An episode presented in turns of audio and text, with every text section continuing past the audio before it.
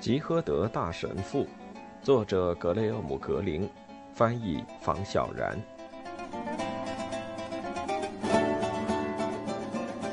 六，吉诃德教士和桑丘是如何拜访另一处圣地的？我很高兴。当车子驶向萨拉曼卡时，镇长道：“你终于带上那个围嘴了。呃，你们管那东西叫什么来着？圣代。”如果卫兵立刻去阿维拉河时，恐怕我们就得进监狱了。为什么？凭什么呢？问题不在于为什么，在于说不清楚吗。内战时我曾进过监狱，牢房里总是弥漫着一股紧张的气氛，你知道吗？一旦某个朋友被叫走，就再也回不来了。可现在不是战时，情况比那时好多了。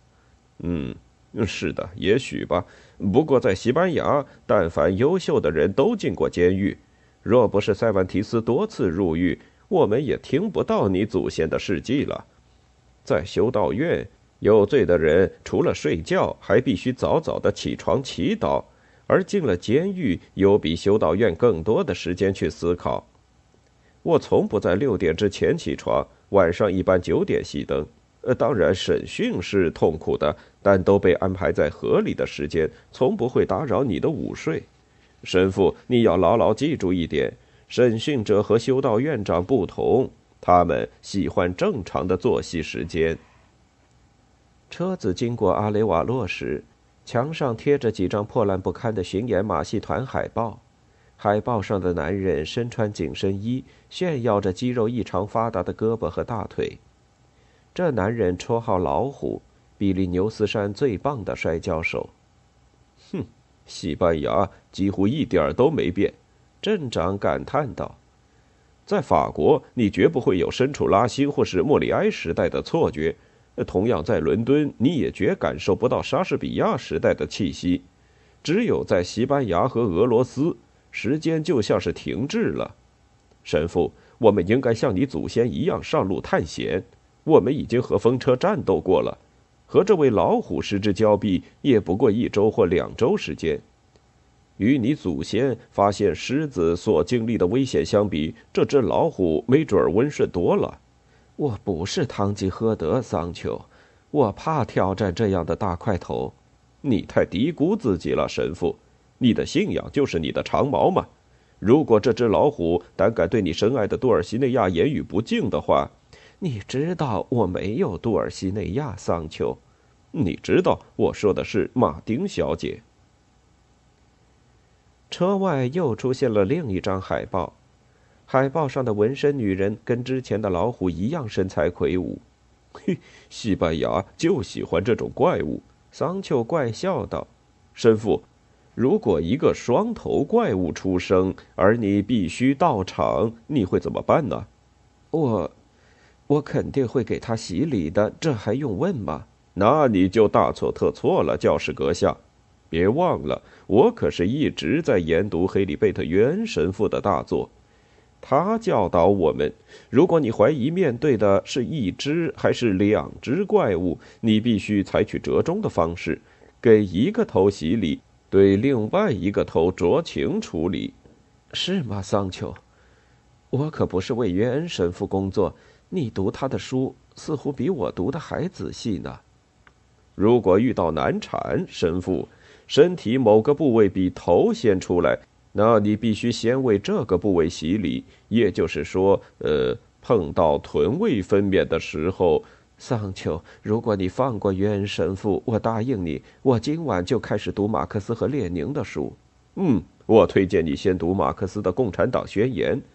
共产党宣言不长，而且马克思的文笔要比列宁好。中午刚过，两人已经穿过了托尔梅斯河，进入灰沉沉的萨拉曼卡旧城。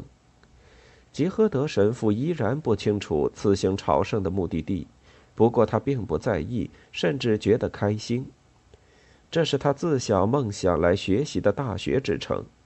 在这里，他可以参观伟大的圣十字若望，倾听神学家路易斯·莱昂修士教诲的教室。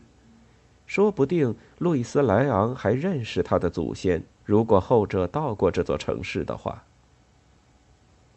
抬头瞧瞧大学那壮观的雕花大门吧，众红衣主教簇拥之中的教皇清晰可见，圆形浮雕中的历届天主教国王，甚至连维纳斯和赫拉克勒斯在上面也有一席之地，更别说一只不起眼的小青蛙了。神父嘴里嘟囔着祈祷词，那只青蛙是两个小孩指给他看的，他们为此管神父要钱。神父，你在祈祷些什么呀？这是一座神圣的城市，桑丘。你感觉像是回家了，对不对？在这儿的图书馆里，你可以找到你那些骑士小说的出版书，它们正堆在旧书架上慢慢腐烂呢。我怀疑这儿的学生根本就不会碰它们。你能在这儿学习真是太幸运了，桑丘。幸运？我可不敢这么说。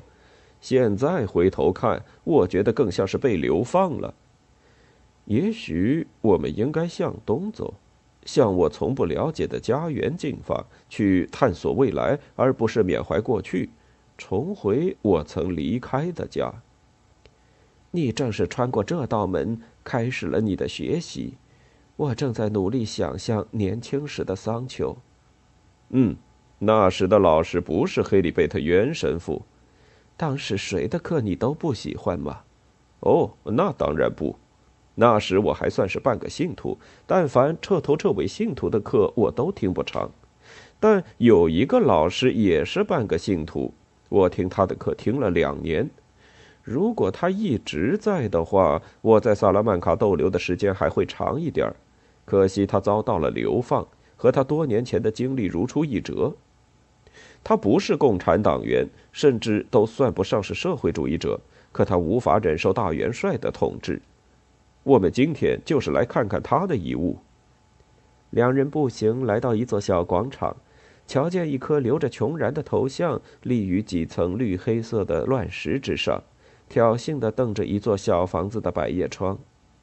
嗯，他就死在那儿。桑丘道，在那座楼的某间房里。他和朋友当时正坐在炭炉前取暖，他的朋友发现他的一只拖鞋着火了，可是乌纳穆诺并没有警觉，房间地板上现在还有鞋燃烧留下的印记呢。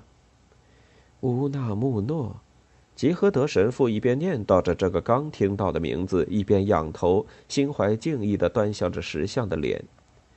雕像的双眼半睁，从中射出犀利的目光。似乎他的思想绝不会受任何人的左右。你知道，他很喜欢你的祖先，还研究过他的事迹。假如活在那个时代，他也许会骑在名叫戴普而非桑丘的骡子上，跟唐吉诃德一起冒险。听到他的死讯，很多神父都长舒一口气呢，说不定连教皇都觉得心情舒畅。当然，弗朗哥将军也会开心的，前提是他足够聪明，认识到自己敌人的强大。从某种意义来说，他也是我的敌人，因为他和我都对上帝半信半疑，所以导致我在教会里多耽搁了好些年。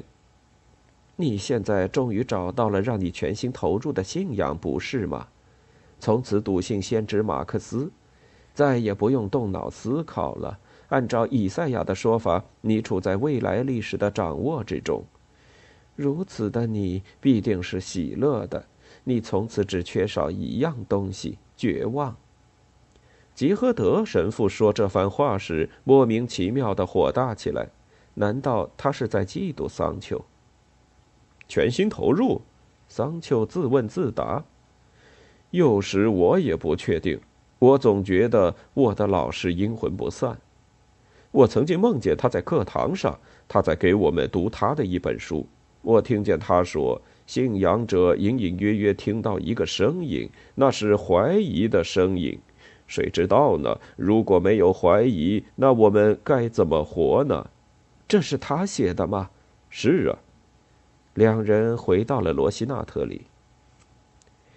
我们现在去哪儿？桑丘，去公墓。你会发现他的墓和大元帅的墓完全不同。